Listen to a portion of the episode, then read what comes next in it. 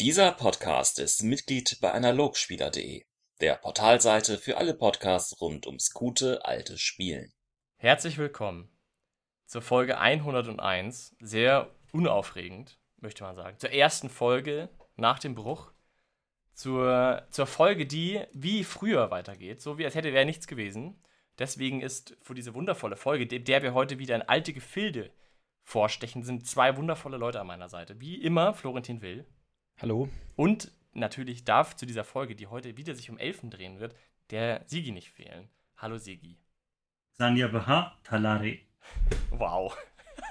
Ja, naja. Sigi, unser hauseigener Elfenexperte, der groß gefeiert wurde von der Community in unserem letzten Podcast Elfen, falls ihr den noch nicht gehört habt und jetzt zur großen Jubiläumsfolge erst einsteigt. Äh, hört euch den auf jeden Fall an als Grundlage, denn wir werden heute wahrscheinlich so ein bisschen drauf aufbauen. Heute soll es nochmal spezifisch gehen um die elfische Weltsicht. Denn, wie wir alle wissen, ist das natürlich der Teil des Elfen, den man als Spieler und als Spielerin vor Augen hat, wenn man diesen Elfen baut. Also die, das, was wir letztes Mal im großen Elfen-Podcast besprochen haben, da ging es natürlich auch ein bisschen um die Weltsicht, aber da ging es vor allem um den Elfen als Konstrukt in dieser Welt. Jetzt äh, geht es mal ein bisschen konkreter weiter. Und es gibt ja doch ein paar Ecken und Kanten, an denen man sich stoßen kann und ein paar Sachen, die mir auch nicht ganz klar immer bisher waren. Und ich hoffe, dass Sigi, du bist ja ein großer Kenner des Elfentums, dass du mir da ein bisschen Weisheit geben kannst und mir meine Fragen beantworten kannst. Und auch sonst, dass wir mal schauen, was wir so alles finden in der Weltsicht. Also ich möchte mich äh, erst bedanken. Das war tatsächlich ziemlich cooles Feedback, hat mich gefreut und das setzt mich jetzt unter massiven Druck. Ich habe auch echt überlegt, ob ich den zweiten Teil machen soll, aber ähm, hoffentlich wird das der, der dem Zuspruch nicht Flame War und Hass. Also gut, ich gebe alles. Und wenn schon. Das wäre nur passend, dass jetzt der große Fall kommt. Jetzt kommt der große Verrat, du wurdest verführt und verrätst jetzt all deine Ideale und kannst dann wieder melancholisch dem nachweinen, die Höhen, die du eines Tages mal erreicht hattest. Ach, das heißt, ich werde jetzt hart Badock. Also jetzt haben wir es. Jetzt haben wir es. ja, und da kommen wir auch schon, glaube ich, zu den Gier nach mehr quasi. Ja, ja. Allein, allein der Umgang mit uns macht dich Badock. deine Wünsche und, und Anregungen. Ich glaube, wir sollten mal ganz kurz, bevor wir ins Weltbild starten, wir wollen jetzt nicht die Regeln wiederholen, aber wir sollten, glaube ich, schon mal kurz zumindest drüber sprechen, was dieses Weltbild ungefähr umfasst. Mal so ganz grob, damit, damit alle auf einer, auf einer Wellenlänge sind. Also, dies, was ich als wesentliche Punkte wahrnehme, sind einmal dieses starke Harmonie- Aspekt, den die Elfen in Betracht auf die Welt sehen. Sie, es gibt das Entstehen und das Vergehen, was sie auch mit Nurdra und Cersei beschreiben, was auch wieder aus der Vergangenheit kommt, aber im Grunde das ist ihre jetzige Betrachtung. Zwei gottähnliche Wir Wirkmächte, sage ich jetzt mal, die die Welt bestimmen. Also es entstehen schöne Dinge und es vergehen ausgediente Dinge und damit hat man so eine Art Harmonie. Die Welt ist quasi so gut sie sein kann und soll. Und auch die Elfen sind Teil dieses Prozesses. Und sie sehen darin etwas, also ich würde sagen, Gottähnliches, würden es aber so nie nennen, denn die Götter selbst haben auch für sie keine, sie existieren, aber sie haben keine spirituelle Bedeutung mehr. Sie beten nicht an sie, sie opfern nicht an sie und ähm, lassen sie eigentlich in Ruhe. Ähm, allgemein sind sie, glaube ich, grundsätzlich vom Macht in diesem Kontext eher zurückhaltend, der typische Elf zumindest, typische Elfin, denn, also und Götter würden eben machtvolle Wesen beschreiben und würden dieses Gleichgewicht potenziell in in, in Ungleichgewicht bringen. So, das ist ein Aspekt, ein ganz großer Aspekt, über den sicherlich viel reden werden. Dann gibt es das Thema Seelentier, dass Elfen sehr stark auch mit der Tierwelt in Verbindung stehen, sich selbst identifizieren, auch sehr bewusst identifizieren als ein Tier und da eben auch Nähe suchen, sehr aktiv und sich da nahe, da können wir auch noch ein bisschen reingehen. Dann ist das Thema Seele, was sie als Fey bezeichnet oder auch das Licht äh, irgendwie ist, was auch so eine Konglomeratsvorstellung ist, aus diesen ganzen Bausteinen, also dieses Nurdron, Cersal ist da irgendwie mit drin, aber auch ähm, alles Mögliche und die Magie zum Beispiel ist da auch irgendwie mit drin. Also es ist einfach so ein, ein, ein Konstrukt. Und dieses Fey soll, zumindest in ihrer Wahrnehmung, lebt auch weiter. Also es gibt irgendwie eine Art Jenseitsvorstellung für dieses Fey, in dem sie dann auch wieder ins Licht gehen, zum Beispiel, wäre eine dieser Optionen. Aber es gibt da, glaube ich, auch unterschiedliche Vorstellungen, was mit diesem Licht passiert. Aber es gibt sozusagen eine Art Jenseitsvorstellung, trotz allem, trotz dieser Götterlosigkeit. Und dann gibt es den riesigen Baustein Badok, was im Prinzip ein, eine Gefahr ist. Also sozusagen die, die, die Gefahr, der, der, der Angriff auf das, auf das klassische Elfsein und die größte Gefahr für einen Elfen.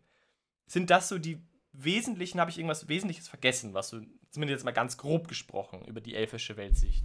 Also du gehst jetzt von Weltsicht aus und nicht was äh, den Elfen ausmacht, weil dann würde ich definitiv die Musik dazu nehmen, die Harmonie.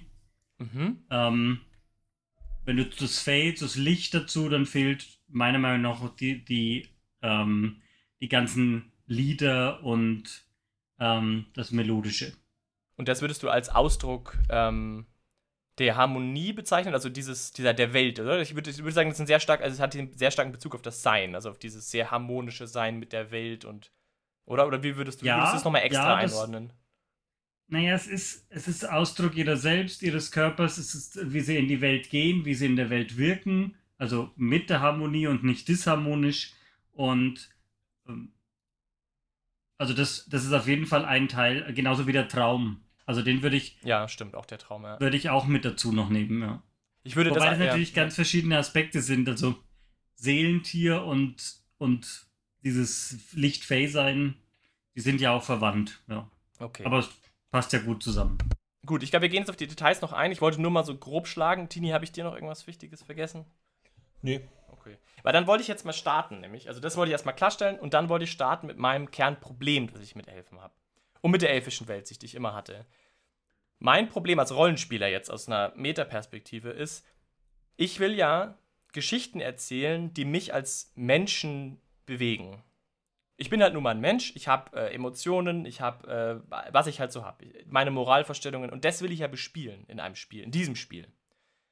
Mein größtes Problem mit den Elfen im Speziellen war immer, dass sie wahrscheinlich, zumindest so wie sie angelegt sind, sehr unterschiedlich sind von Menschen. Und ich kann auch ein paar konkrete Punkte nachher noch nennen.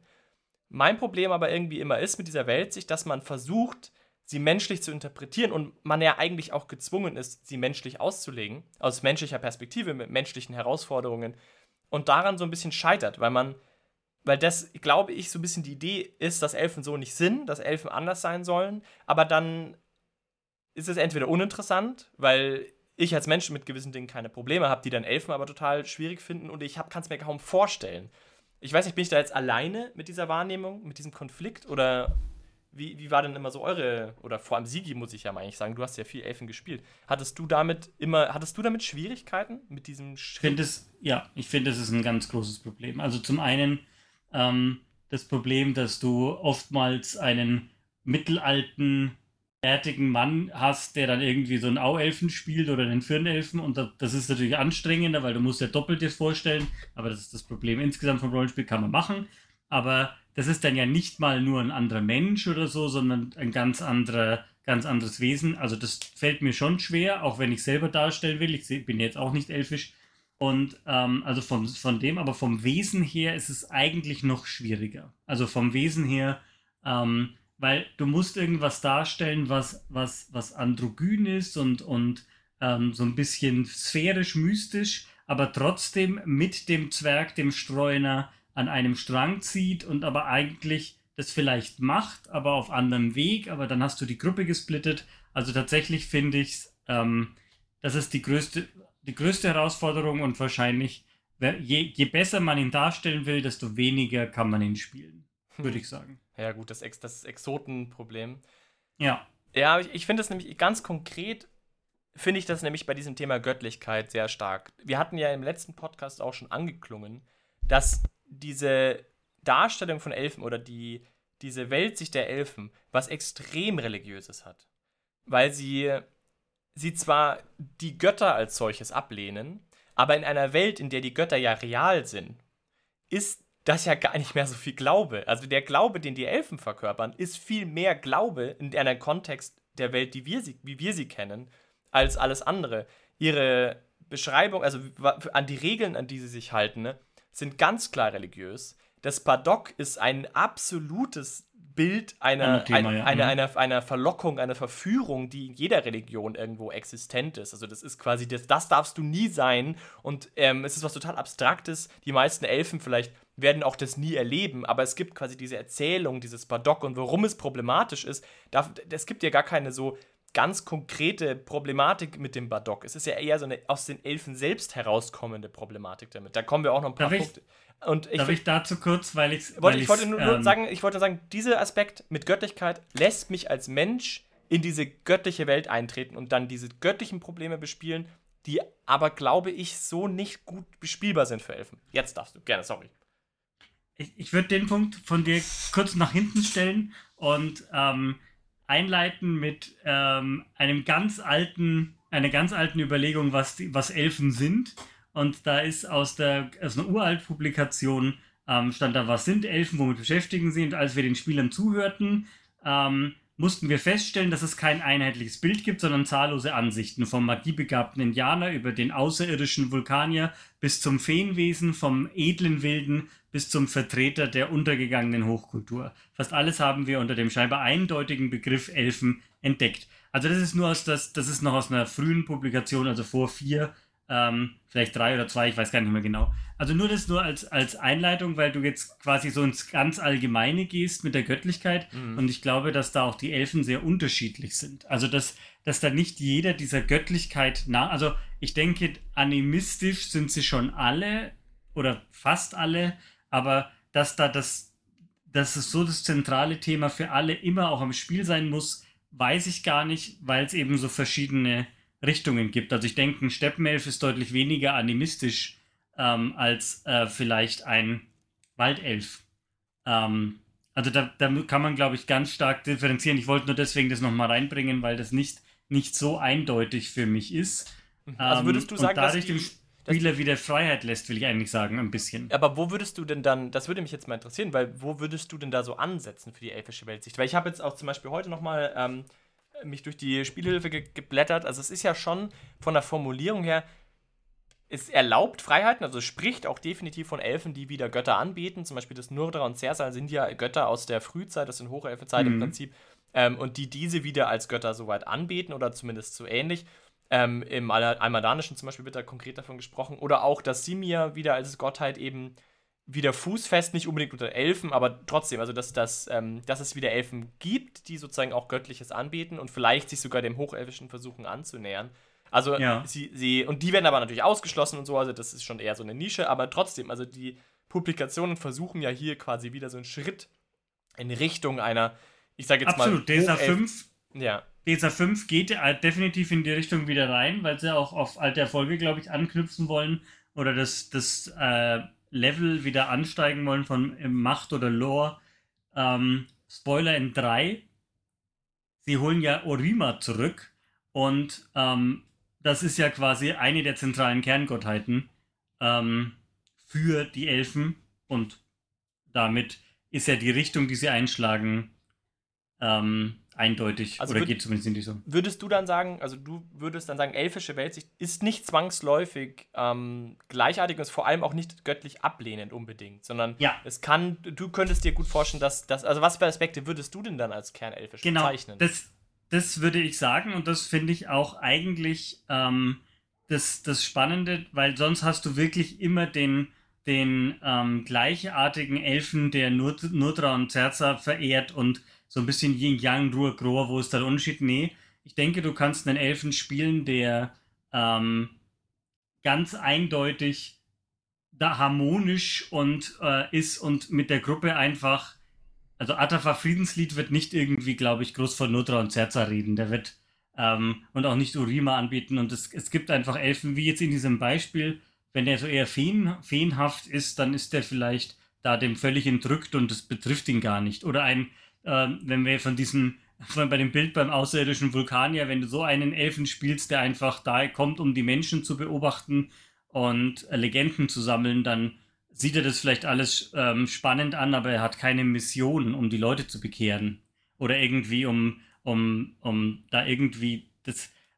Also alleine, alleine das, das, das Grundbild, wir haben die, die Missionare, die weltlichen Missionare, die Christen, die, die zu den Indianern kommen und die irgendwie bekehren wollen und die sind alle animistische Wilde, glaube ich, wird da nicht, da, da ist viel zu viel, sind zu viele Einflüsse drin. Also es kann man machen, dass die, die bekehrt werden, aber ich glaube, es ist, ist zu eindimensional. Man kann da noch viel mehr draus machen. Das heißt, du würdest diese Harmonie eigentlich als zentralen Punkt sehen, also den Umgang mit, der, mit dem Sein, dass das sehr stark im Zentrum eines elfischen Wesens liegt, was sie dann doch vielleicht verbinden könnte? Oder würdest du da gar nichts finden und sagen, es gibt. Also, oder ich meine, wenn man jetzt sagt, Menschen sind allesamt irgendwie ähm, sind, sind egoistische Wesen vielleicht im, im Kern, ähm, sind, sind emotionale Wesen im Kern, sind vielleicht auch irrationale und ambivalente Wesen im Kern. Wie würdest du denn sagen, könnten, könnte man versuchen, Elfen dann in etwa zu, zu fassen, auch ja, mit ihrer es, Blick es auf die Welt? Es ist spannend und ich glaube, das, das liegt auf, der, auf dem Schwerpunkt, den du dir setzt. Weil wenn du jetzt sagst, das Seelentier, wenn du das als einen der Kernpunkte genommen hast, dann gibt es, glaube ich, ganz viele Elfen, die ihr es gar nicht kennen. Ja, die gibt es einfach. Die Waldelfen können sogar mehrere annehmen und sind da deutlich verknüpfter. Und wenn du dann einen Waldelfen spielst, dann, glaube ich, spielt das Seelentier eine große Rolle. Und wenn du einen spielst, der vielleicht keins hat oder das noch nicht gefunden hat, dann ist das ein Riesendrama und Plothook. Aber wenn du ähm, kein Seelentier hast, dann ist das, also dann ist das entweder, weil du Auelf bist oder Halbelf und das ist einfach nicht, nicht präsent genug und dann ist vielleicht bei dir ähm, ein, ein anderer Aspekt im, im Vordergrund. Also ich habe jetzt zum Beispiel ein Buch gelesen, Boroninsel hieß das, und das sind ähm, zwei Elfen, ähm, Auelfen-Findelkinder, und die sind bei Menschen aufgewachsen und die, das ist ganz schön beschrieben, die sind einfach so unelfisch und äh, quasi menschlich und sehen halt nur gut aus. Ne? Also ich glaube, das Spektrum ist riesig. Also ich, ich denke auch, dass nichts ihnen immanent, außer vielleicht die Zauberei, ähm, da drin ist. Und das finde ich, fand ich jetzt ganz nett beschrieben, weil ähm, Auf der anderen Seite, da könnte man sagen, die sind ja nicht der elfischen Weltsicht unterworfen, sozusagen. Also das exakt, sind ja keine klassischen haben, Elfen mehr. Also das sind dann halt natürlich Elfen, aber keine. Aber was ist dann der Elf? Ist das der Körper oder ist das der, die Weltsicht? Kann da quasi ein Mensch, der bei Elfen aufwächst, hat der dann elfische Weltsicht oder ist das die Kombination aus beiden? Ich denke, das ist halt ein Mosaik, das sich zusammensammelt. Ja, aber die Frage finde ich eh spannend, weil es gibt ja auch ein paar andere Probleme. Also zum Beispiel in der Elf, also jetzt mal wieder auf die Weltsicht zurückkommend, was ich zum Beispiel sehr spannend finde, die Elfen sterben ja durchaus, wenn sie ihre Lebensaufgabe erfüllt haben. Und das ist ja sehr stark verwoben mit diesem Bild des Einklangs. Also die, der Elf oder die Elfe ähm, sucht in der Welt ihre Lebensaufgabe. Das kann nach 50 Jahren sein, dass sie die findet. Das kann nach Hunderten von Jahren sein, dass sie die, diese Welt, diese, diese Aufgabe entdeckt, sozusagen. Und sobald diese Aufgabe in irgendeiner Weise erfüllt ist, und das Beispiel, das zum Beispiel hier in dem ähm, Regelwerk aus dem, aus dem vierten Band hier beschrieben wird, ist zum Beispiel, wenn ein jüngerer, eine jüngere Elfe, ein jüngerer Elf nachwächst, der deine Aufgabe besser oder neu erfüllen kann, zum Beispiel Schutz der, der, der Sippe oder sowas. Und dann ist quasi deine Lebensaufgabe erfüllt, weil du halt, warst halt diese Person bisher und dann verstirbt dieser Elf. Also relativ magisch quasi vergeht er wie eine, wie eine reife Blüte, gibt sich dem Zerzer hin und ist dann einfach weg da zum Beispiel ist ja auch die Frage, wenn es keine Göttlichkeit gibt, also wenn die, Gött wenn, die, wenn die Elfen, gerade diese, sag ich mal, sehr elfischen Elfen, eben eigentlich keine Götter haben, woher kommt dann diese Weltaufgabe? Ist es dann zu, zu eigen, dass Elfen eine Aufgabe in dieser Welt haben? Wer bestimmt das? Und für mich klingt das so, als würden die Elfen selbst bestimmen, was ihre Aufgabe ist. Also sie streifen durch die Welt und entscheiden irgendwann im Prinzip, dass das jetzt ihre Aufgabe sein wird. Aber was passiert dann, also wenn das jetzt stimmt, was passiert denn dann mit Badockenelfen? Warum sollten die denn entscheiden, dass sie irgendwann ihre Aufgabe erfüllt haben? Sie könnten ja unendlich leben. Also mhm. heißt das dann, Badocke-Elfen sind unsterblich? In dem klassischen Sinn, weil sie eben sich selbst nicht opfern. Also, und auch dieses Selbstopfern nebenbei bemerkt, hat was unglaublich Religiöses. Ist ja was total. Die, du gibst dich deinem Glauben hin. Also der Elf beschließt ja dann aktiv, er ist jetzt fertig und stirbt dann. Er könnte es auch einfach nicht tun. Oder gibt es doch eine Art übergeordnete Macht, die ihn dazu zwingt, dass er vergeht? Ich kling, also für mich klingt das eher so, als wäre das schon eine Sache, die aus den Elfen herauskommt, die vielleicht aus der Gemeinschaft der Elfen herauskommt, die ja zusammenhängen. Also eine, eine Sippe ist ja eher ein Organismus. Ähm, aber trotzdem, also das ist ja total irre, wenn man sich das überlegt, wie, wie religiös und wie, wie sektenartig eigentlich diese Perspektive auf die Welt ist und diese Unterwerfung unter diese Glaubensvorstellung ist ja auch kompromisslos. Also wenn jemand, wenn ein Elf zum Beispiel Probleme in der Sippe hat, dann würde ja, zumindest in meiner Lesart, würde das ja im Salasandra, im, im, in, der, in der Vermergung, also in, in dem Zusammenkommen der Elfen, ja rauskommen. Also man würde in seine Seele blicken und er hätte dann irgendwie Konflikte und dann ist die Lösung meistens, dass er geht. Also, dass man sagt, ja, du störst hier leider unsere Harmonie, du bist, äh, bist nicht so cool wie wir, ab mit dir. Und also. Das weiß ich nicht. Aber es ist, also ja, oft, es ist ja schon oft so, dass, ähm, dass wenn jemand nicht reinpasst, weil das Seelentier zum Beispiel nicht stimmt oder es irgendwie unharmonisch ist, dann ist die Lösung nicht selten, dass diese Elf geht. Und eine ja, andere Sippe sucht. Das ist ja die Lösung für Spieleelfen, aber für, also aus den, aus den Büchern hört man das eigentlich weniger, dass die jetzt wirklich so viel ausschließen.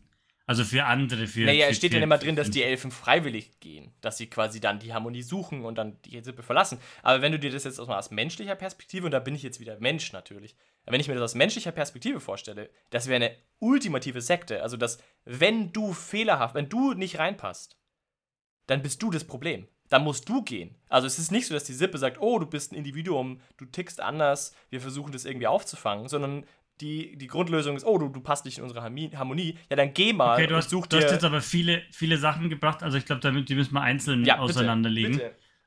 Okay, also das letzte vielleicht zuerst, dieses, die Gemeinschaft. Und ich glaube, diese Gemeinschaft ist ähm, ein zentraler Aspekt.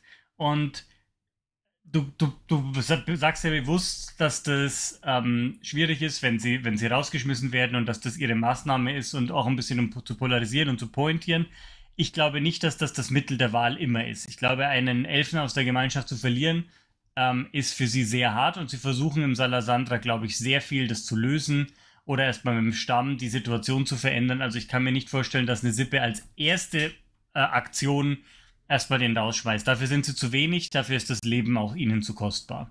Das ist die, die Maßnahme, um Spielerhelden zu ermöglichen, aber nicht um das, das, äh, dass das als Sippen dauerhaft passiert. Es kommt, soll vorkommen, es soll vorgekommen sein, ja. Das, also das dazu. Ähm, ich habe das tatsächlich nicht als fanatisches Opfern, das ist der zweite Punkt, als fanatisches Opfern gesehen der Aufgabe, sondern als Zufriedenheit und Abgeschlossenheit. Also tatsächlich, ich, ich setze mir dieses Ziel und nicht mehr und nicht weniger. Und wenn ich das Ziel erreicht habe, kann ich harmonisch, und auf diesen Punkt, kann ich gehen. Also es ist nicht ein, ähm, wenn ich Borberat gestürzt habe, ähm, kann ich mich auch dabei selbst opfern, Hauptsache ich stürze Borberat. Also ich glaube nicht, dass das den Elfen gerecht wird, sondern es ist tatsächlich eher ein, ähm, ich, ich werde den weißen Hirsch erlegen und das ist meine Aufgabe. Oder ich werde ein schönes Paar Schuhe gemacht haben, das beste Paar Schuhe. Und das, es können auch ganz mundane Aufgaben ja sein. Und das ist ja eigentlich das Spannende. Da, man, ja. Wie, manche haben natürlich Aufs, äh, Aufgaben, die, das Sphärengefüge zu harmonisieren und zu bewahren, aber das ist ja auch die Ausnahme. Aber jetzt mal, darf ich, wenn ich da mal reinkretschen darf, das ist ja jetzt die ideale Perspektive. Das ist ja im Prinzip dieses Weltbild. Das ist ja, was man den Elfen, was sich die Elfen sagen. Ich glaube auch, ich lese es auch so, dass das wahrscheinlich auch bedeutet, dass in der Idee der, der Verfasser sozusagen dieser Rasse, der, der, des Verlags, dass es auch die Idee ist, dass Elfen so sind dass Elfen wirklich dann in dem Moment aus völlig harmonisch quasi gehen können und das okay finden. Also ich, ich glaube auch, dass das die Idee ist. Nur da kommt halt wieder meine menschliche Perspektive mit rein. Macht das denn jeder Elf? Oder, also, ist das einfach eine Sache, die dem Elfsein und, der, und dem Elfischen quasi so nahe ist, dass es einfach wirklich auch so ist, de facto? Oder ist es was, was man religiös quasi in diesen Elfen durch Indoktrination im Prinzip erzählt, dass es so sein muss und dass deswegen viele wahrscheinlich schon so handeln und dann gehen, aber vielleicht halt auch einige nicht. Ich verstehe den Gedanken, der ist spannend. Ich glaube, wenn du ähm, nicht bei Elfen aufwächst, ähm, erfährst du deine Seelenaufgabe vielleicht nicht. Ja, weil du sie gar nicht so nachvollziehst äh, und dadurch spielt sie weniger eine Rolle und vielleicht lebst du dann dahin und kannst, wie du sagst, vielleicht als Badoka-Elf tatsächlich länger leben. Das kann, also das ist, glaube ich, möglich, wenn man das jetzt sich durchdenkt. Das ist ein spannender Gedanke, ähm, weil du es einfach nicht erfährst, was ist deine Seelenaufgabe. Also ich denke, ähm, dass der Elf, der in der Harmonie lebt mit dem Salasandra und der Sippe, dass der dem mehr auf den Grund geht und die einem helfen, das rauszufinden. Dann weiß ich, es ist der weiße Hirsch und dann jage ich ihn auch. Und der Badok-Elf weiß nicht, dass es das Paar Schuhe gewesen wäre und ähm, verbringt dann die Zeit im Freudenhaus und das kann er auch tausend Jahre machen unter Umständen. Ja, das stimmt wahrscheinlich, ja. Aber würdest, woher kommt denn diese Seelenaufgabe, deiner Meinung nach? Ist das was, was der Elf sich selbst auswählt oder kommt es aus der Welt irgendwie heraus? Der, der Tini hat geatmet, er will, glaube ich, rein. Oh Gott. Nee, also ich würde nur ganz generell äh, mal darauf aufbauen, was wir beim letzten Mal gesagt haben. Diese grundsätzliche Idee, dass Elfen in gewisser Weise fehl am Platz sind, dass sie einfach nicht da sind, wo sie hingehören, dass sie eigentlich einer, aus einer anderen Welt kommen oder sich in einer anderen Welt zu Hause fühlen und eigentlich in einer Welt sind, die für sie generell eine Gefahr besteht. Und jedes Assimilieren dieser Welt ist schon direkt ein Abkommen von dem rechten Weg. Ich fand es eindrucksvoll, wie Sigi erzählt hat, dass der echteste Elf eigentlich der ist, der nur meditiert und gar nicht mit der Außenwelt in Kontakt trifft. Und deswegen glaube ich, muss man immer so unterscheiden zwischen diesem Idealelfen und alles, was wir eigentlich an Elfen verstehen können, ist der Badocke Teil, ist der, Absolut. den sie sozusagen aus unserer Welt aufgenommen haben. Und deswegen äh, glaube ich, kann man schon sagen, dass der Elf an sich natürlich in dieser perfekten Harmoniewelt lebt und äh, allerdings immer damit zu kämpfen hat, dass Badocke-Einflüsse unvermeidbar sind. Ja. Man könnte ja auch fragen, warum muss ein Elf überhaupt sterben? Weil Elfen sind unsterblich. Ob jetzt der eine weiterlebt und neuer geboren wird oder der alte weiterlebt, macht eigentlich keinen Unterschied. Das ist eigentlich das Gleiche. Da könnte man sagen, okay, was du brauchst, ist so eine Rotation, so ein Reinwaschen der Badocken-Welt, dass immer wieder, wenn eine neue Fey oder was auch immer aus dem großen Licht kommt, es eine Möglichkeit gibt, dieses Volk der Elfen in gewisser Weise reinzuwaschen weil man eben immer so ein bisschen durchrotiert. Und dann kann man natürlich sagen, dass all diese Dinge die ähm, man eben nicht verhindern kann, dass so eine Welt auf einen wirkt. Und da würde ich dann zum Beispiel auch so Sachen sagen wie Neugier, dass Elfen in gewisser Weise natürlich schon davon gepackt werden, was diese Welt denn ist, was gibt es denn da alles und das natürlich dazu führen kann, dass der klassische Abenteurer-Elf entsteht, der dann irgendwann vielleicht im, im Seelenlied festgestellt wird, du bist besonders stark von dieser Welt betroffen, du bist besonders badockt, du bist so weit schon reingesaugt worden, dass du vielleicht sogar auch nur ein ganz Fitzelchen Wille entwickelt hast, rauszugehen aus der Sippe, weil du sozusagen schon so tief drin bist in der Droge-Welt, äh, dass wir dich lieber loslassen, anstatt dass das sozusagen auch noch bei uns reingeht. Und dann hast du natürlich vielleicht durch diese Seelenaufgabe, einerseits natürlich brauchst du ein System, dass die sich wieder erneuern. Und andererseits kannst du dadurch vielleicht sagen, okay, deine Seelenaufgabe ist vielleicht dann ähm, in gewisser Weise dich auch wieder von dieser Welt zu lösen oder deinen Einfluss wieder zu ähm, regenerieren. Also dann, dass du sagst, ich äh, setze jetzt einen Elfen in die Welt. Ich fand das ein gutes Beispiel, der es besser macht als ich, der vielleicht resistenter ist gegen die Welt, der den elfischen Weg konsequenter gehen kann als ich, weil ich habe es schon ein bisschen versaut und ich gehe ja dann wieder zurück ins Licht und hinterlasse vielleicht jemanden, der da resilienter ist und der nicht so viel Badock in sich reinlässt. Aber letzten Endes, natürlich wissen wir alle, ist das ein verlorener Kampf irgendwann wird sich das auflösen und immer mehr Elfen gehen dann irgendwie davon weg und verlieren sich da in gewisser Weise von diesem Weg. Aber wie würdest du das dann denn einsortieren? Also du sprichst jetzt so ein bisschen von einem größeren Plan. Also es ist ja schon was, eine Art Dogma, so eine Art von außen angelegtes, sinnvolles Rotieren der Elfen. Also dass diese Weltsicht und diese Rolle in der Welt, auch mit diesem Sterben, würdest du sagen, ist eigentlich was, was den Elfen als eine gesamtheitliche Kultur irgendwie noch am Leben hält oder ihre Reinheit nein, so ein bisschen nein. versucht wird damit zu halten. Ich würde genau nicht Kultur sagen, sondern Natur. Ich würde Elfen begreifen als Wesen, die das voll und ganz in sich haben. Das muss man denen nicht beibringen. Wenn die auf die Welt kommen, haben die das alles schon verstanden, solange sie nicht verdorben werden von der anderen mhm. Welt, solange sie nicht sich indoktrinieren lassen von anderen. Also ein Elf ist wie so, so eine Knospe, die aufgeht und dann sozusagen den Samen verteilt und wieder verdorrt. Das ist ein ganz natürlicher Rhythmus, ein ganz natürlicher Kreislauf, wo auch die Blume sich nicht dazu entscheidet, jetzt zu verwelken oder oder sagt, oh nein, ich verwelke morgen, ich habe Angst. Das ist alles komplett intuitiv, natürlicher Kreislauf, aber immer mit dem Sternchen, wie viel Badock ist schon drin in dem Kreislauf? Wie sehr konnte ich mich von diesem idealen Kreislauf schon entfernen? Was ist schon alles drin? Aber was, ja. was genau, also dann, damit habe ich aber zwei, zwei große Fragen.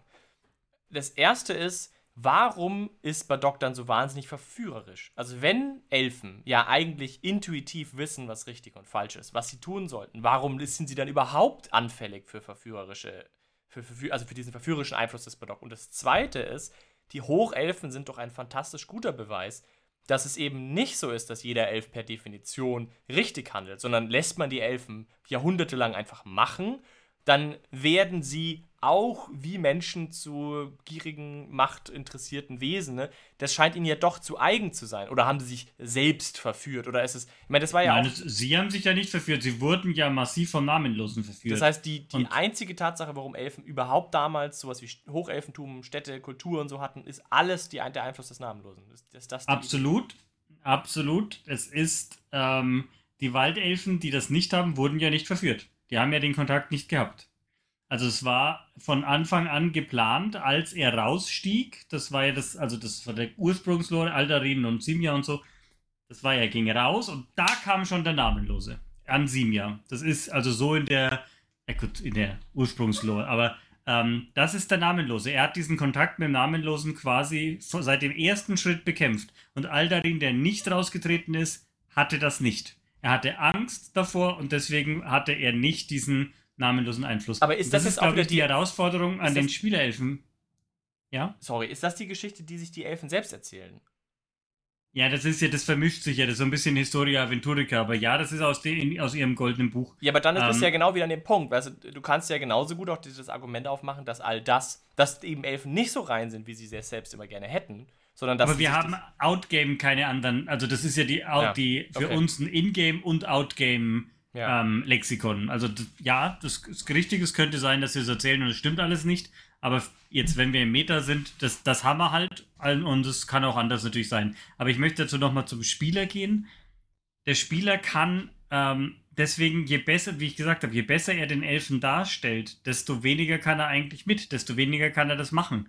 Deswegen sitzt ja auch Niam oder Niv sitzt im Silv Silvanden für den Karen. Die sitzt da, weil Sie kann die ganze Welt verändern. Wenn sie es macht, ist sie aber kein Elf mehr. Aber sie ist nicht an das, an das Mysterium von K gebunden. Ich, das finde ich halt nochmal das, das, das, das sehr Spannende, weil du immer mit der Göttlichkeit kommst, die sind ihre eigene Göttlichkeit.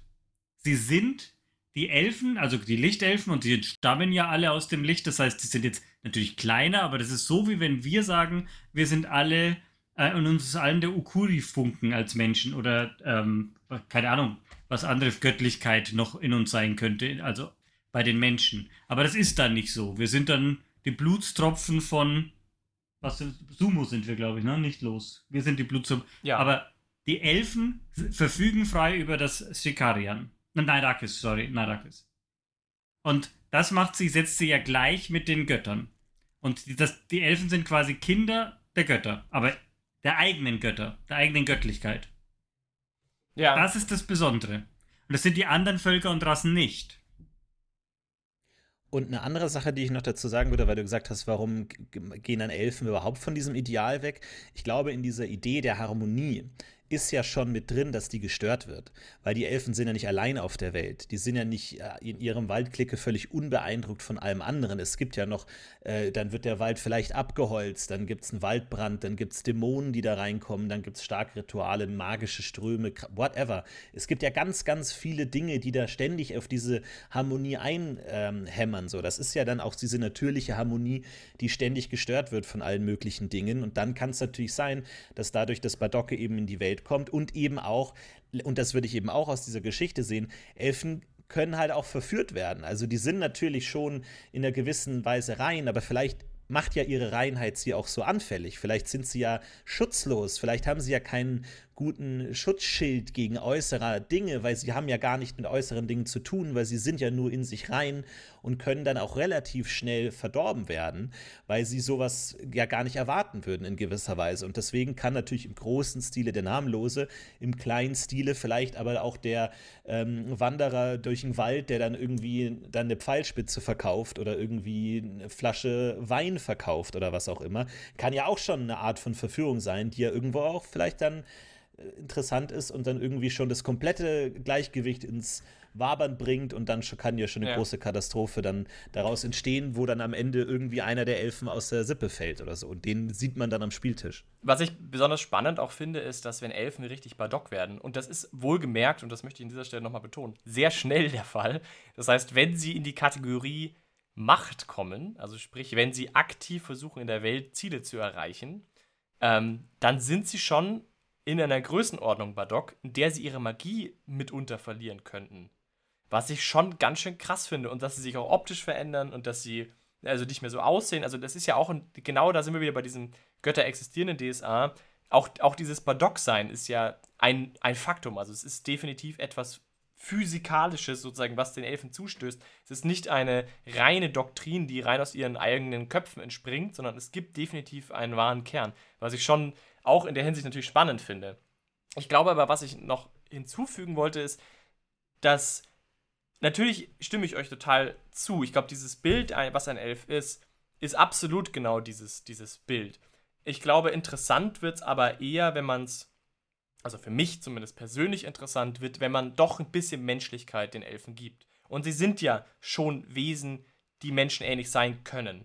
Es ist ein bisschen vielleicht eine, eine persönliche Interpretation, aber ich finde das, also ich finde diese, diese Radikalität, mit der diese Wesen auch an ihrem Lebensstand, äh, ihrem Lebensbereich festhalten, an ihrer Philosophie festhalten und auch durchsetzen. Die sind ja radikal, wie gesagt, die sterben für ihre Philosophie ähm, in gewisser Weise.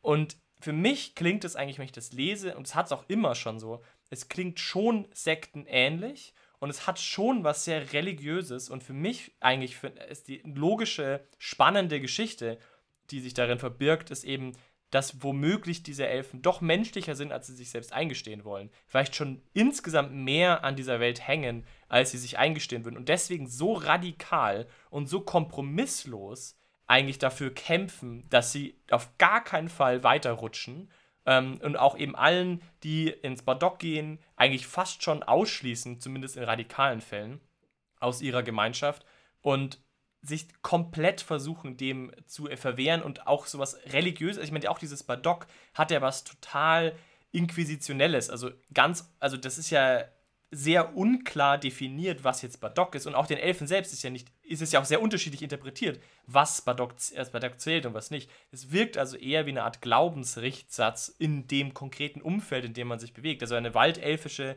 Sippe hat eine andere, ich sage jetzt mal Religion, was Badok ist, als eine auelfische Sippe hat. Ähm, und es ist de facto ja auch so. Und da, da das finde ich schon auch sehr interessant, also dass dieses Badock auch eben ein Selbstbild ist aus einer Religion, aus einer, aus einer äh, gesellschaftlichen Perspektive auf dieses Thema auch entsteht sozusagen. Ne? Und dass diese Elfen in diesem Konstrukt eben schon sehr, sehr ähm, hilflos vielleicht auch versuchen, sich dagegen zu verwehren. Also das ist so ein bisschen meine Lesart oft gewesen. Auf jeden Fall, ich glaube, bei diesen Elfen, da fließen sehr viele romantisierte Idealvorstellungen zusammen von äh, natürlich irgendwelchen politischen Idealen oder auch von Ureinwohnern, denen man irgendwelche perfekten Harmoniewelten nachsagt oder so. Und letzten Endes diese Idee, dass das Menschliche das ist, was die kaputt macht, da spricht ja schon das ist ja sehr misanthrop eigentlich. Die Idee, dass die Menschen, diese reinen, perfekten, harmonischen Wesen kaputt machen, korrumpieren, zerstören können und je mehr sie zum Menschen werden, desto schwächer werden sie und desto unreiner sind sie und desto mehr fallen sie von dieser Licht, perfekten Lichtwelt ab. Das zeichnet ja schon ein relativ klares Menschenbild, das ja, glaube ich, auch diese Elfen darstellen wollen. Ich würde dann aber nicht sagen, dass die tatsächlich so sind wie eine Sekte, sondern dass sie wirklich diesem Idealbild entsprechen, das sich vielleicht Sektenmitglieder erwarten von so einer Gemeinschaft, was natürlich menschlich nie realisiert werden kann. Aber in dieser Welt, die Elfen haben ja die perfekten Grundvoraussetzungen für diese ideale Welt. Allein, dass sie nicht sterben, macht ja viele menschliche Probleme schon relativ nichtig. Also wozu soll man äh, dann äh, viele Dinge tun, wenn man ja eh für alles ewig Zeit hat, wenn man ja wirklich immer überlegen kann, ist das jetzt wirklich wichtig oder nicht. Ähm, und deswegen glaube ich, äh, dass das einfach so ein Idealbild ist, das den Menschen sozusagen auch einen Spiegel vorweisen kann oder als bewusstes Idealbild darstellen kann, das natürlich schwer zu erreichen ist. Und zusätzlich, wenn man die Weltsicht sieht, so wie sie sie lehren oder wie sie sie auch ähm, erfahren oder zumindest äh, leben wollen, ist, ist ja die Einstellung, dass die Welt alles ist, was wirklich ist und der Traum all das, was wahr ist. Das heißt, alles, was wahr ist, ist das Leben der Elfen quasi im Traum und die Wirklichkeit hat, ist davon getrennt. Und dadurch, wenn sie die Welt erfahren, ist es dann werden sie wirklicher und weniger, also ist es mehr von ihrer Wahrheit entfernt. Und das ist, glaube ich, schon ein, ein Problem, das sie haben. Und dazu ein Zitat von Roald dem Weisen würde ich gerne einstreuen, mhm. was ich da ganz gut finde, um das auch zu beschreiben, wie, wie sie da äh, leiden oder wie das, wie das in dem Weg steht. Ähm, aber ich mache es, glaube ich, nicht ganz. Ähm, denn Licht wird durch Sein ersetzt und Sein durch Werden und Werden durch Wissen und Wissen durch Macht und Macht durch Gier. Das hat Rohald zu den Elfen gesagt und ihr ursprüngliches Lesen, Wesen, warum sie es verloren haben. Und das Badok wird ja bei den Elfen als Krankheit gesehen und als Wesen verlieren. Ne? Und das geht genau die Stufen Licht und Sein. Ist noch nicht so schlimm. Sein ist ja Wirklichkeit, okay. Aber dann Sein durch Werden, also man wird was, man, man wächst, man bekommt was. Werden Wiss und Wissen, Wissen durch Macht und da, war, da setzt du ja genau ein. Ja, das ist das genau, heißt, mit, deinen, diese, genau. mit deinen Punkten, wenn sie in Positionen von Macht sind und so, dann sind sie ja quasi schon an der vorletzten Stufe eigentlich des Elfseins überhaupt und Macht durch Gier und dann sind wir quasi, das ist so ein Spektrum und das finde ich eigentlich ganz cool, dass Roald das schon ganz am Anfang quasi über die Elfen gesagt hat. Und genau, also darauf habe ich mich auch so ein bisschen bezogen. Das stimmt, das habe ich jetzt nicht extra erwähnt. Also das Sein wird ja auch oft, sogar also in den Regelwerken zumindest hier wird das ja auch explizit auch so zitiert, also dass das Sein quasi die Stufe ist, auf der die Elfen aktuell sind. Alle, erstmal per Definition. Und das Werden, Wissen, Macht und Gier sozusagen die Schritte Richtung, Richtung genau, äh, Badok dann sind. Das führt natürlich zu der interessanten Frage, ob man letzten Endes nicht eigentlich jedem Spielerelfen beim langsamen Verfall zuschaut. Naja. Weil er natürlich zwangsläufig im Umgang, also jetzt, ich nehme mal eine normale Heldengruppe an, wo nicht alle Elfen sind, wo man irgendwie dann auch außerhalb der Elfenwelt äh, Abenteuer macht. Eigentlich ist ja jedes Elfenabenteuerleben eines der Badokisierung des Verlusts der eigenen Identität ja. in gewisser Weise. Ich denke es geht, schon. Es geht sogar so weit, dass, dass, dass ich glaube, dass jeder spielende Elf auf der Stufe Wissen ist, also auf der vierten von sechs Stufen schon ist. Weil Wissen bedeutet ja schon, dass er die Welt kennt und sich darin bewegen kann. ja, oder halt kommt drauf an, äh, kommt zu der Stufe das klassische fremder Elf am Markt, klaut einen Apfel und alle so, nein, du musst bezahlen. Also, dass das halt ein paar Abende so, so läuft und das ist ja manchmal nett, das zu kennenlernen, dass du bist anders, aber manchmal ist es auch nervig. Also, wir hatten es heute gerade, haben wir es besprochen, was ist für euch elfische Weltsicht und wie kann man das anspielen? Und Ali und Biene haben gemeint, ja, das ist halt so dieser Spagat zwischen jemand, der kein Geld kann, äh, kennt und jemand, der vier Abende lang sagt, was sind diese goldenen Klimperdinger und wo ist es ja. dann noch cool? Also ähm, am Anfang vielleicht, um zu zeigen, ich bin anders, aber ist es wirklich cool, weil das haben wir alle jetzt schon tausendmal gesehen. Und aber spätestens, wenn er das sein ganzes Abenteuerleben macht, ist es irgendwie, äh, ja, es ist äh, zumindest anstrengend und äh, irgendwann wird er diese Stufe Wissen, wie du sagst, erreichen. Irgendwann sollte, weil die sind ja nicht dumm. Ja, also irgendwann erreichen sie Wissen und dann sind sie schon fast also Wissen ist, also wird auch lustigerweise so relativ beschrieben, dass jeder Elf, der mit Menschen regelmäßig interagiert, eigentlich auf der Wissensstufe sein müsste. Das steht sogar hier in den Regelwerken so explizit drin. Ich würde dem auch zustimmen. Lustigerweise, also auch die Kommentare, die wir jetzt zu dieser Folge Ankündigung bekommen haben, machen da auch keine große Frage draus. Also es gibt natürlich ja schon die Frage, werden alle immer Badok? Aber ich glaube, jedem ist dieses Intuitive schon klar. Also ich, ich denke, da brauchen wir auch nicht drüber diskutieren. Das Interessantere ist eher, was, was ist es dann? Was macht der Elf dann da überhaupt? Also, was ist denn dann wirklich die, die, die Zielsetzung als Spielender? Also, wie, wie mhm. geht man damit um? Ja, weil dieses. Also, ich würde aber da kurz noch reingehen und ich, äh, ob jeder Elf, Spielerelf immer Badok werden muss, weiß ich nicht. Ich glaube, dann muss man als Spieler oder am Ende der, der Kampagne des Abenteuers vielleicht auch einfach mal eine, eine Grenze ziehen. Also, wenn man Badok sieht, ich möchte haben, ich möchte das, dann kann man sagen, meine Aufgabe ist es, ähm, Philiasson an das Ziel zu bringen. Meine Aufgabe ist, das Borbera zu, zu beseitigen. Aber dann muss, muss man den Elfen auch gehen lassen können. Ich glaube, in dem Moment, wo man sagt, und jetzt geht's weiter und ich muss mehr und so, dann ist es ja ein ganz typisches Badok. Also ich glaube, man kann das schon, ja. weil er hat ja 1000 Jahre. Wenn der jetzt 20 Jahre mit Menschen zieht, dann muss er noch nicht zwangsläufig völlig krank sein. Okay, aber da, aber da ist ja die Frage, wenn er sich immer wieder reinigt und, und und versucht, einen Salasandra zu finden und versucht, sich an die, an die Regeln zu halten und an die Werte. Ich lese es so. Glaube ich nicht, dass jeder Spielerelf verloren ist. Ich Würde ich jetzt nicht automatisch sagen. Ich lese es so, und das ist hier auch ein bisschen gedeckt an dem, was hier so steht an Beispielen. Ich lese es so, dass wenn eine Elfe anfängt, zum Beispiel mit einem Banbaladin, Ziele zu erreichen, also nicht es im Moment macht, weil sie, keine Ahnung, einfach ein nettes Gespräch will oder sowas, oder das halt irgendwie aus dem Moment entsteht, sondern bewusst und als Mittel zum Zweck einsetzt, in dem Moment ist er schon quasi eigentlich in der Machtstufe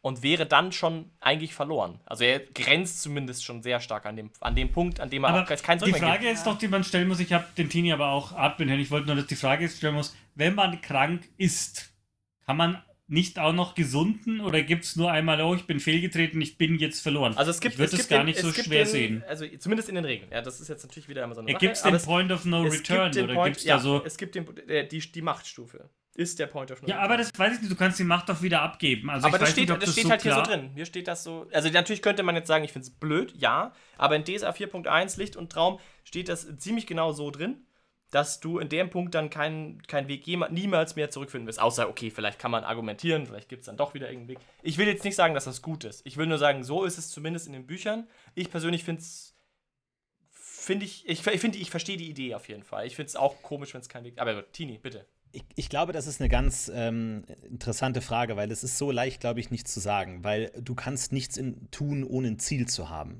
Du kannst keinen Zauber wirken, ohne ein Ziel zu haben. Nur weil du ein Ziel hast, heißt es nicht automatisch, dass du Bardock wirst. Die Frage ist nur, was ist das Ziel? Und ich glaube, da kann man ja unterscheiden.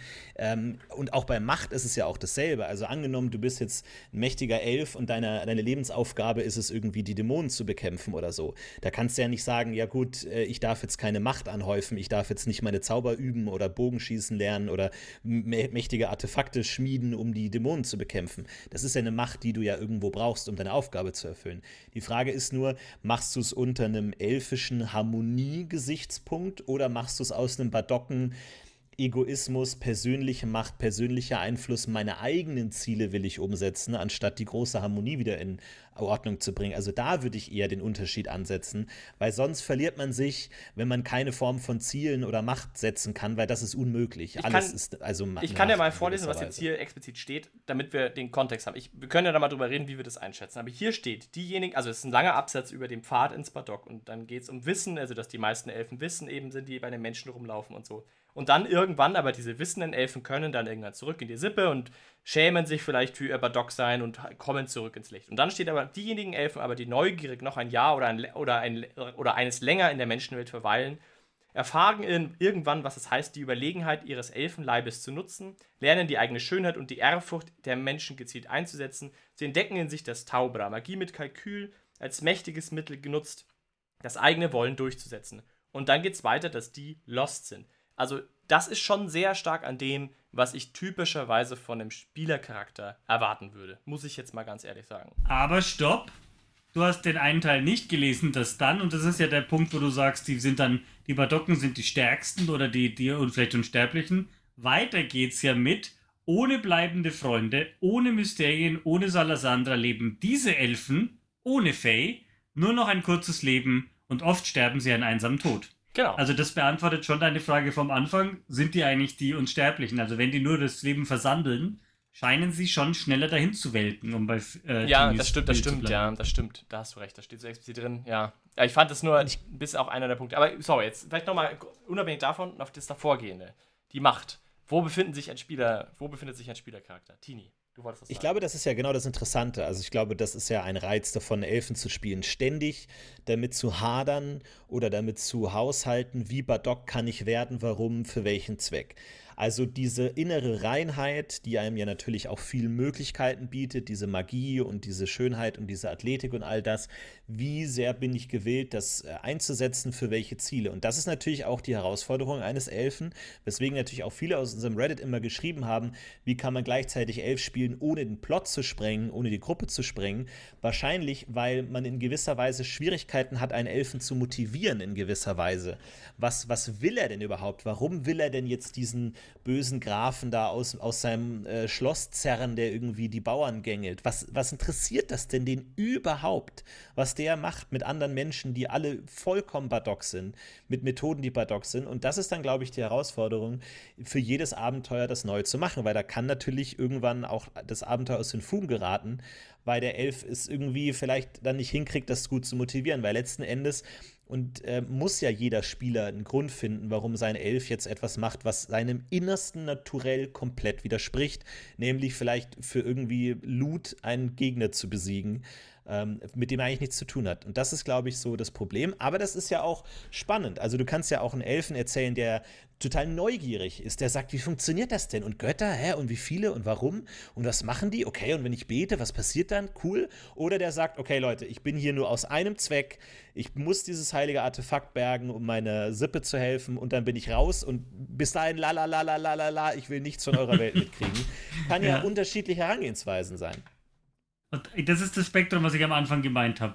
Dass du halt entscheidest als Spieler, wen, wen, bringst du, wen bringst du mit an den Tisch und aus welcher Richtung kommt er und du hast du eine, eine Spannweite, aber gleichzeitig hast du da auch verschiedene Möglichkeiten, auch so Archetypen zu sprengen. Du musst ja nicht immer den weltfremden ähm, Waldeigenbrötler Hippie spielen. Also es muss ja gar nicht sein. Vielleicht ist so ein Interessanter, der was über Mechanik lernen will, ja auch mal also ein, ein Weg, wie man das machen kann. Ja, aber Und ich muss auf der anderen Seite, muss man halt schon ehrlich sagen, also das ist schon halt Hardcore Badock eigentlich, wenn man ja, jetzt mal konsequent ist. Dann spielt, dann spielt man den halt, weil es gibt keine Badock-Polizei am Tisch. Und dann spielst du den und der Spielleiter geht dann darauf ein, dass vielleicht Elfen okay. so reagieren. Aber ja. es gibt ja auch Elfen, auch die an Magierakademien sind. Und ich vermute mal, dass die dann ähnlich nach diesem, nach diesem Aufbau dann eben an Macht kommen und dann irgendwann wahrscheinlich nicht tausend Jahre alt werden, sondern wie Menschen oder wie ältere Menschen dann nach einiger Zeit einfach sterben, weil sie ähm, ja. da zu sehr in die Wirklichkeit getreten sind. Aber das kann man ja spielen. Und ohne dass der dann, also ich will eigentlich auf was anderes raus, weil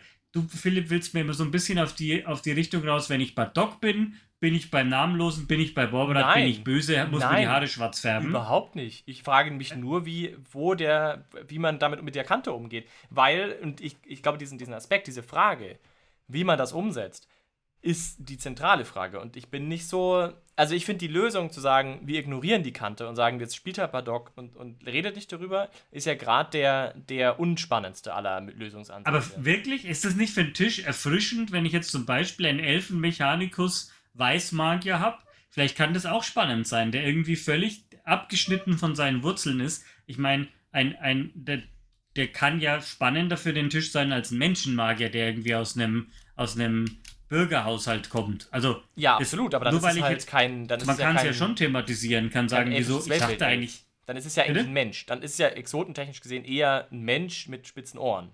Also dann die, die, der Spannende bei Elfen. Der hat doch eine andere Geschichte und. Aber der, der Spannende an Elfen, meiner Ansicht nach, ist ja, das, ist ja diese Weltsicht. Und diese Weltsicht soll ja an den Spieltisch, eigentlich. Auch das, die Perspektive auf das Burdock soll ja an den Spieltisch, zumindest im typischen Falle. Die Frage ist, wie? Und ich glaube, da sind wir uns alle einig, dass es sau schwer ist, eine Lösung zu finden. Ja, absolut. Weil der, der Elf ja der der einzige ist, der darauf angelegt ist, sich notwendigerweise verändern zu müssen. Also natürlich, klar, wenn man so einen Charakter anlegt, ist es ja irgendwie, kann man sowas machen, Charakterveränderung. Aber der Elf muss das ja in gewisser Weise, weil er ja der, der Fisch aus, aus dem Wasser ist. Der muss sich ja irgendwie anpassen. Und eine Sache möchte ich dazu noch sagen, weil es gibt ja auch ganz regeltechnisch den Nachteil, den Nachteil, elfische Weltsicht, der explizit sagt, dass Elfen alles, was sie nicht explizit aus ihrem Sippenleben können, sehr schlecht können. Also die können auch nicht sowas wie Technik jetzt super locker meistern, sondern die tun sich schwerer als ein Mensch dabei.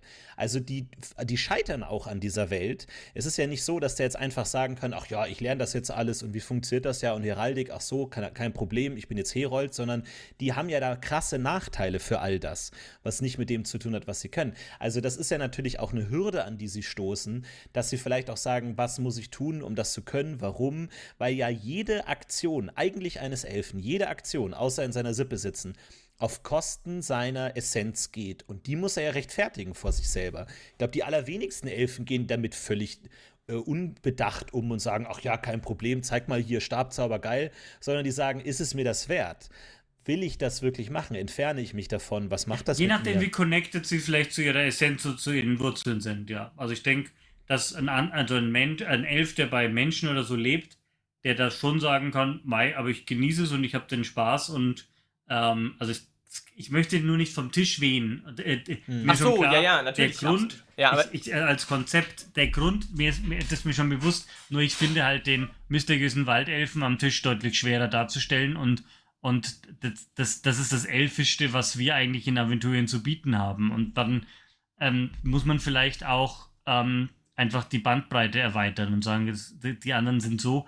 Und ähm, äh, weil er jetzt länger braucht für Mechanik oder so. Also das, das mit dem, was du meinst, mit Essenz bezahlen, okay, das macht es noch ein bisschen wie eine Währung, aber vom Prinzip her haben die ja auch mehr Zeit.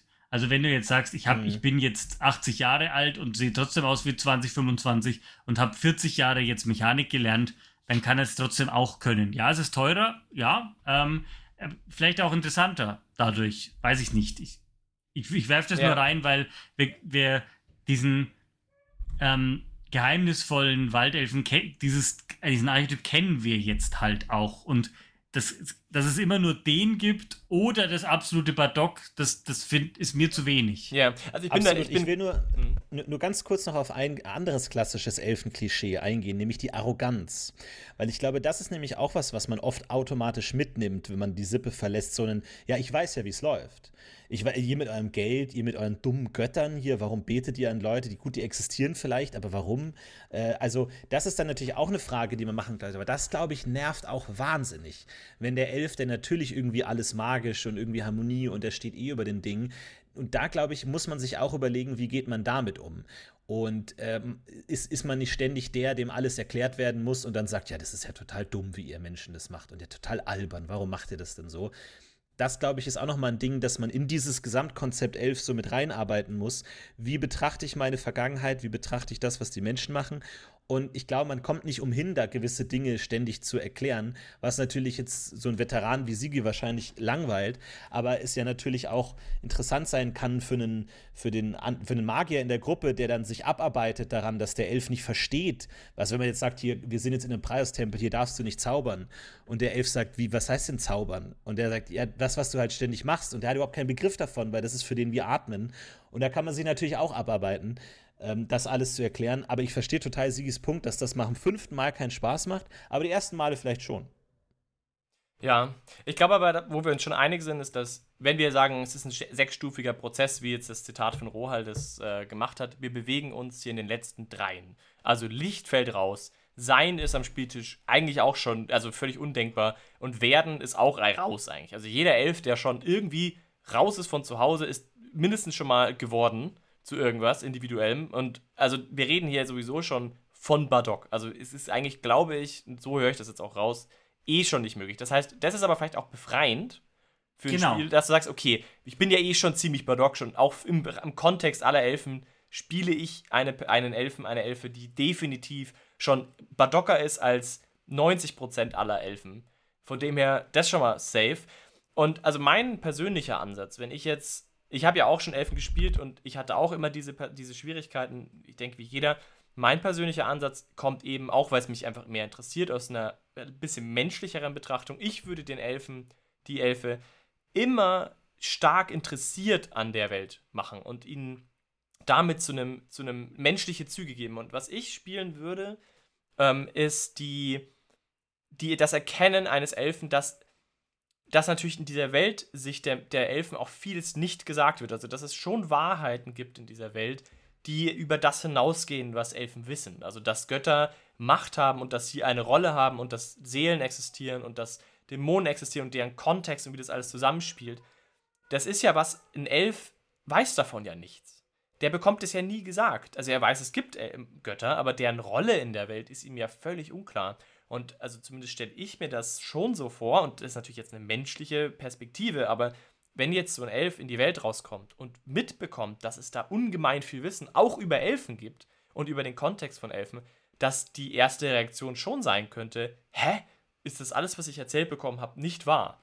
Und in dieser Phase seines Lebens wird er natürlich zu stark, in, geht ganz stark in die Richtung Wissen und ganz stark Badock natürlich, aber das könnte ihn zu einem sehr demütigen Charakter machen, der wirklich und ehrlich erleben will und verstehen will, wie diese Welt funktioniert, weil er sich vielleicht betrogen fühlt von, von seiner eigenen Weltsicht in dem Moment und vielleicht so, durch so eine Phase in seinem Leben geht, in der er eben rausfinden muss, was, was das Problem am Badocken ist, vielleicht sogar an die Grenzen kommt zu dem, was seinen Körper ausmacht, dass er vielleicht eben den Kontakt verliert.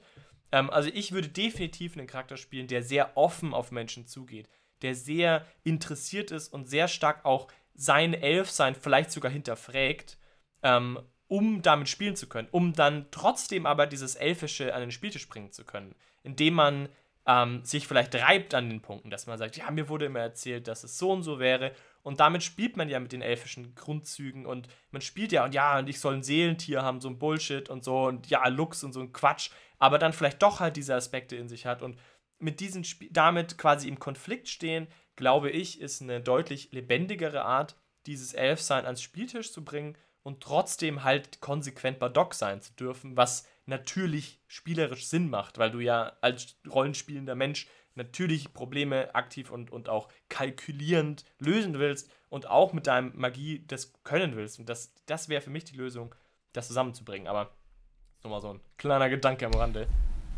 Ich meine, der, der Punkt, der vorhin gesprochen wurde, äh, angesprochen wurde, ob, ob sie arrogant sind und über die anderen drüber schauen und das sich äh, erhö erhöhen. Ich glaube, das ist, das ist im, im Rahmen, das, könnte, das kann man sein, das, je nachdem auch, wo man herkommt. Ich denke, ein Firnelf oder ein Waldelf wird es vielleicht eher sein als ein Auelf, aber man kann bestimmt auch arrogante Auelfen. Aber ähm, dieses, wie will ich sagen? Ähm, ich habe den Faden verloren, ihr macht gleich nochmal weiter. Moment. Ich würde vielleicht dann dazu. Ja. Ich würde vielleicht zu diesem Neugier-Aspekt vielleicht noch, und da, da knüpfe ich vielleicht an, äh, an Sigi, äh, so ein bisschen diesen, eine Unsicherheit mit reinbringen. Weil wenn man sich jetzt wirklich mal vorstellt, du hast deinen Hauptteil, Hauptteil deines Lebens in dieser perfekten Sippe ge gelebt, wo man ja auch quasi gar nicht so viel über Dinge reden muss, sondern man fühlt sich alles und es ist alles so Musik und intuitiv und so.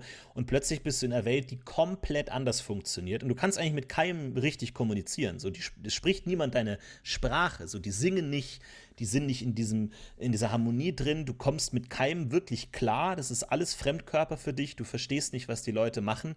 Und auch so Dinge wie zu, zu nachzudenken, was mache ich jetzt eigentlich? Ich glaube, das ist erstmal, also natürlich die Frage ist, wie lange ist es her, dass man aus der Sippe kommt, aber auch erstmal zu verstehen, so ich muss jetzt überlegen, was ich mache und ich habe nicht intuitiv bin ich in Traditionen und Jagd und irgendwie Zyklen ist schon und Sonne. Drüber nachdenken Nacht, ist, schon, ist schon Badock. Genau, denken an sich ist ja überhaupt schon, oder zu reflektieren, zu sich zu fragen, ist das jetzt richtig, was ich mache? Ist vielleicht etwas, wobei sich der Elf noch nie erwischt hat in seinem Leben, weil das ja gar keine Frage ist, so, weil man ja alles irgendwie äh, super mystisch löst. Und das, glaube ich, ist ein Aspekt, wo man nochmal so ein bisschen diesem Nervigkeitsgrad entgegenwirken kann, dass es auch eine gewisse Hilflosigkeit einfach ist und so ein wirklich, Leute, ich komme gerade gar nicht klar, so null, auf gar keinen Ebenen. Können wir bitte ein Lied singen? damit ich mich wieder besser fühle oder damit ich können wir mal uns unterhalten. Ich komme so gar nicht an euch ja. ran irgendwie. Und damit erzeugst du Spiel und bringst sie rein in deine Probleme und deine Innenwelt. Und ich glaube, das eröffnet dem Tisch. Natürlich, Tini, du hast recht äh, für jemanden, der das noch nie erfahren hat und dieses, dieses Problem der elfischen Weltsicht und der elfischen Kultur, der das noch nicht am, Spiel, am Tisch erlebt hat, für die kann das reizvoll sein. Aber ich glaube, mittlerweile gibt es DESA schon so lange, dass wir das, den ein oder anderen Archetypen schon erlebt haben. Und da finde ich deinen Ansatz jetzt gerade eben sehr spannend, dass man einen dann mitten reinholt und sagt, okay, es ist jetzt so und ich, äh, wie, wie, können wir da rauskommen? Also ich glaube, Archetypen langweilen uns insgesamt, also spreche jetzt uns, aber ich glaube, die meisten doch, auch Zwerge, wenn ihr sagt, die sind, äh, die El der Elf ist so, dann kann auch der Zwerg ist eigentlich nicht gruppenfähig, weil er geizig in, seiner, in seinem Stollen lieber bleibt und schürft und auf keinen Fall mit Menschen da rumzieht und irgendwie denen ein Bier ausgibt. Also, das, wenn wir uns zu sehr auf so ein Klischee reingeben, ist doch viel spannender, wenn man das dann versucht zu brechen, weil das reine, das, das, das, das Urelfentum erreicht er ja eh nicht mehr, wie wir schon festgestellt haben. Das ich, ist ja eh raus. Ich glaube, es gibt halt schon einen Unterschied zwischen Zwergen und Elfen, weil Zwerge, glaube ich, im Kern schon menschlich sind. Also, sie haben menschliche Interessen, menschliche Moral, menschliche Züge, haben vielleicht einen anderen Kontext. Also, da, man könnte sich einen Zwerg vorstellen wie ein Mensch, der in einem sehr spezifischen Kontext aufgewachsen ist.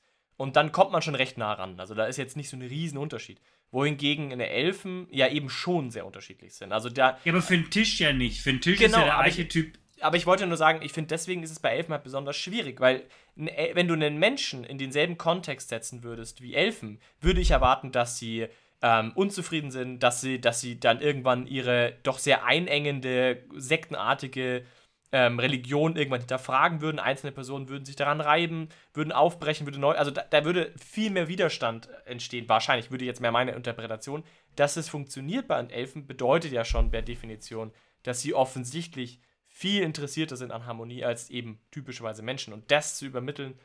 Also ich denke auch, äh, ich denke, der einzige Weg ist, an den Spieltisch zu bringen, als Mensch, der man ja ist, und auch als jemand, der Abenteuer erleben will, was ja auch im Zentrum dessen steht, was man macht, muss eine, ein, ein aus der Schwäche geborener Elfen-Weltsicht sein.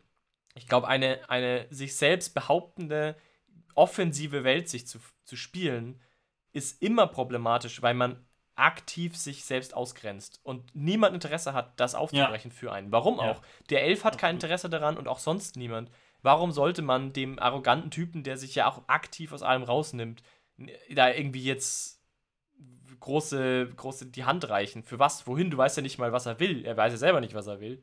Also, was ich da, da noch spannender dran finde, ist, wenn, du, wenn ich das Wort Sekte von dir nochmal aufgreifen darf, ähm, das, das ist ja eigentlich, Sekte sucht Anhänger und will, will sich vielleicht auch den Kreis erweitern, aber das ist ja im Kern gar nicht möglich. Im, Kern sind es ja auch, es ist ja auch harter Rassismus, wenn man das auf, überspitzen will, weil diese Erkenntnis und dieses Lichtsein geht, geht nur für Elfen. Ja, also du kannst als Mensch, weißt du, als Elf, wenn du bei Menschen aufwächst, bist du elfisch, äh, bist du menschlich, aber wenn du als Mensch bei Elfen aufwächst, dann wirst du nicht diese, diese Reinheit erfahren das, das ist ja in der Rasse immanent mit drin. Und also jetzt nicht regeltechnisch, sondern auch von ihrer Vorstellung aus. Es ist ja vielleicht Feen oder andere Feenwesen sind ihre Vorstellungsweise auch noch so ans Licht geknüpft. Aber ein Mensch kann es ja gar nicht sein. Also ich finde, wenn man es jetzt mal spiegelt, man könnte ja auch einen Menschen spielen, der bei Elfen aufgewachsen ist. Der hat ja auch dann ein Riesenproblem. Der hat ja irgendwie versucht, aber er kommt ja gar nicht in den Gesang rein. Das heißt, er kommt gar nicht in Salasandra rein. Und also das ist, das ist ja auch beim Halbelfen so schwierig.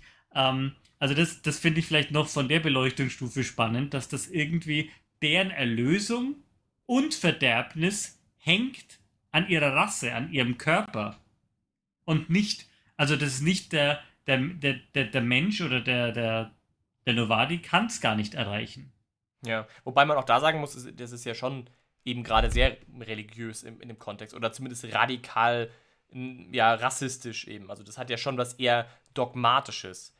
Natürlich kann man bei den Elfen mal sagen, ja, aber ist, halt, es, ist, ist halt es Glaube? Ich glaube, genau, es ist, kannst, weil sie aus Licht geboren sind. ich glaube, es ist tatsächlich in kannst, den Körper reingewebt. Du kannst das Argument führen und ich denke, es wäre durchaus, durchaus passend in der Welt von DSA, auch weil sie halt eben durchaus bei Badox so zerfallen. Trotzdem könnte man argumentieren, dass es den Elfen, dass sie es ja nicht fühlen können. Die Elfen müssen das ja glauben. Die Elfen können ja nicht. Aber das ist mein Punkt. So ist. Es ist doch nicht Glaube.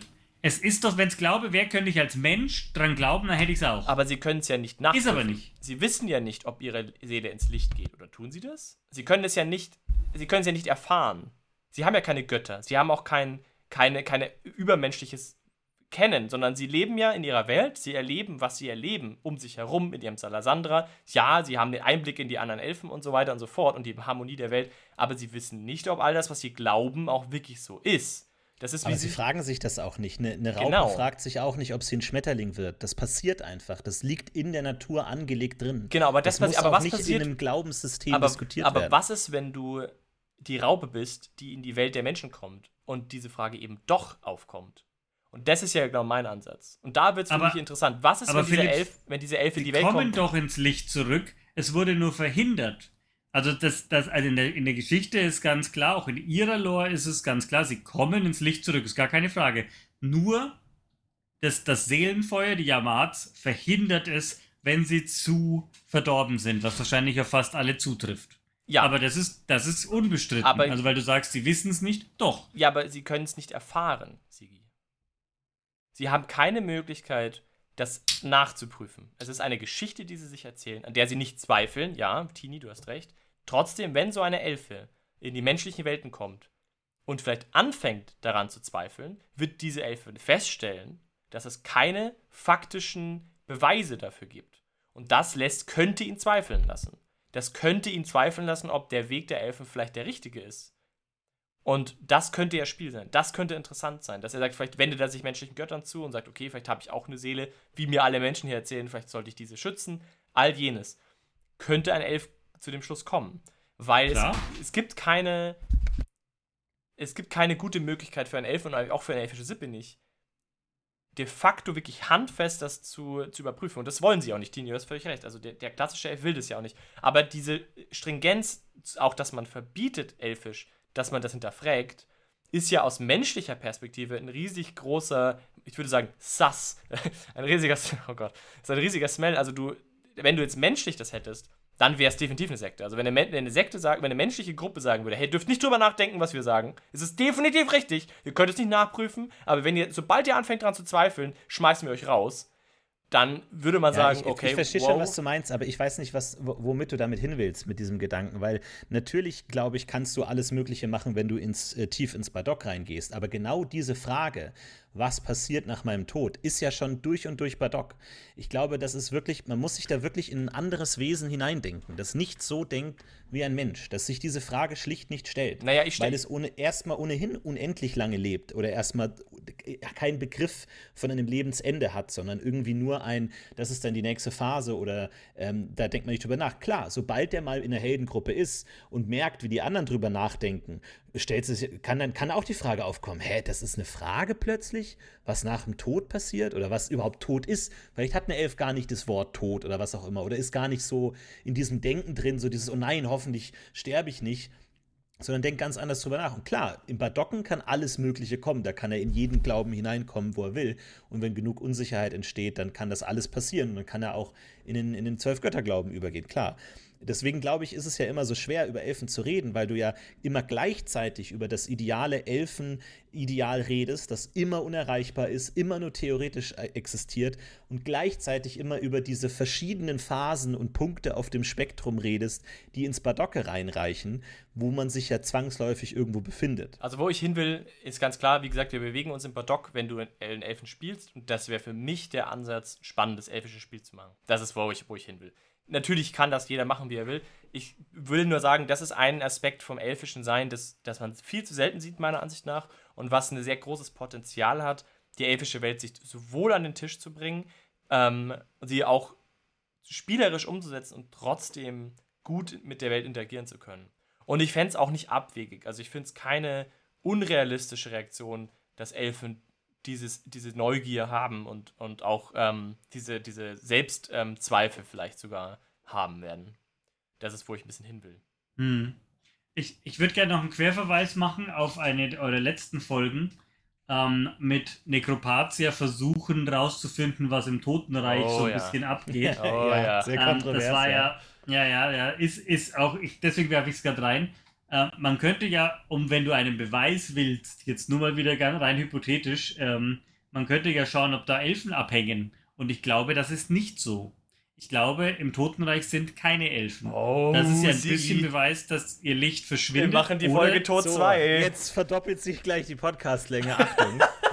ich, ich, wollte es nur mal reinwerfen, weil oh. ich habe davon nichts gehört. Ich glaube, da hocken entweder nur also da die Dämonen schnappen sich die kaputten Elfen und die anderen und die konvertierten, aber es sind, glaube ich, keine Elfen bei den Stell dir mal vor, du bist ein Elf und bist bei Menschen geboren, da hast du kein Jenseits. Ever. Doch, wenn du konvertierst, hallo, natürlich. Ach so, du meinst, wenn du konvertierst, dann ist es eine. Das glaube ich schon. Aber dann bist wenn du dann zwölf Göttergeweihter bist, dann gibt es überhaupt? Gibt es zwölf Göttergeweihte Elfen? Ja, klar, man muss es geben.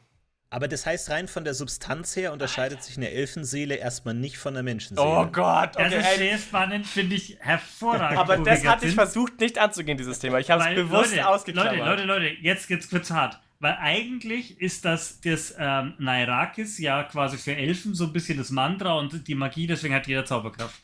Jetzt, was ist mit geweihten Elfen? Haben die dann wirklich Kamalenergie? Also steht das, explizit die, die drin, platzen ja also es wird hier diskutiert in den Büchern, dass Elfen sich explizit nicht an eine Gottheit weihen würden, aber das impliziert für mich, dass sie das könnten.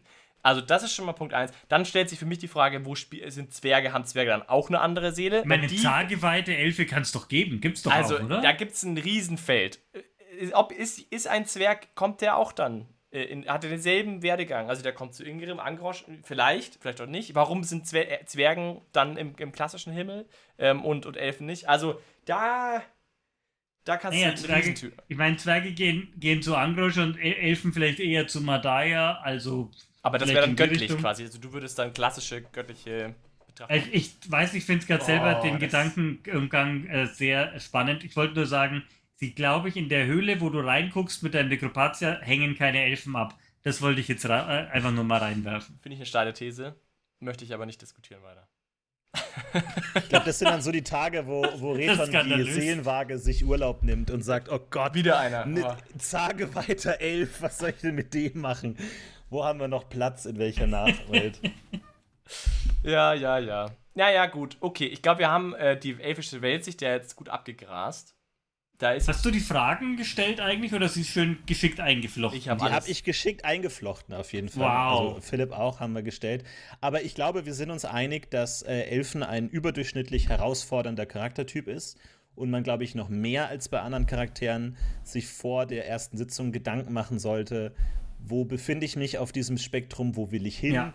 Will ich noch Badocker werden? Will ich so wenig Badock wie möglich werden? Warum? Und all das.